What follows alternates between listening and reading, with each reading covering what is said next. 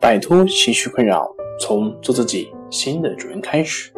大家好，欢迎来到重塑心灵，我是主播心理咨询师杨辉。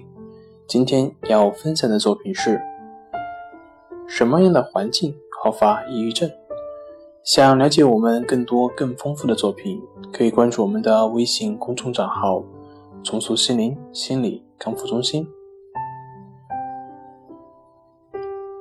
日光照射时间短的地区，抑郁症的发病率较高；而赤道及热带地区的抑郁症的发病率普遍较低。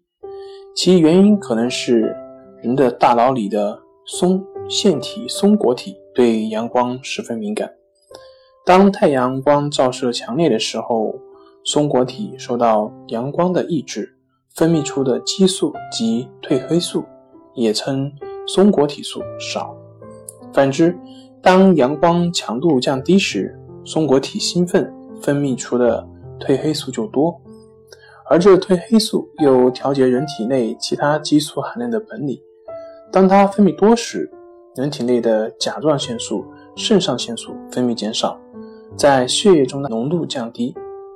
这两种可能会唤起细胞的兴奋的激素减少，使得细胞兴奋度降低，变得不活跃。人就会处于抑制状态，情绪降低，总体会感觉疲劳。此外，天亮的早、黑的早、风大、人的表情严肃等，也是导致抑郁的因素。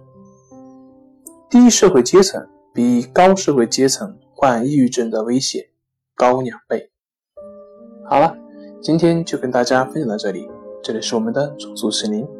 如果你有什么情绪方面的困扰，都可以在微信平台添加 s u 零一一二三四五六七八九 s u 零一一二三四五六七八九，即可与专业咨询师对话。您的情绪我来解决。那我们下期节目再见。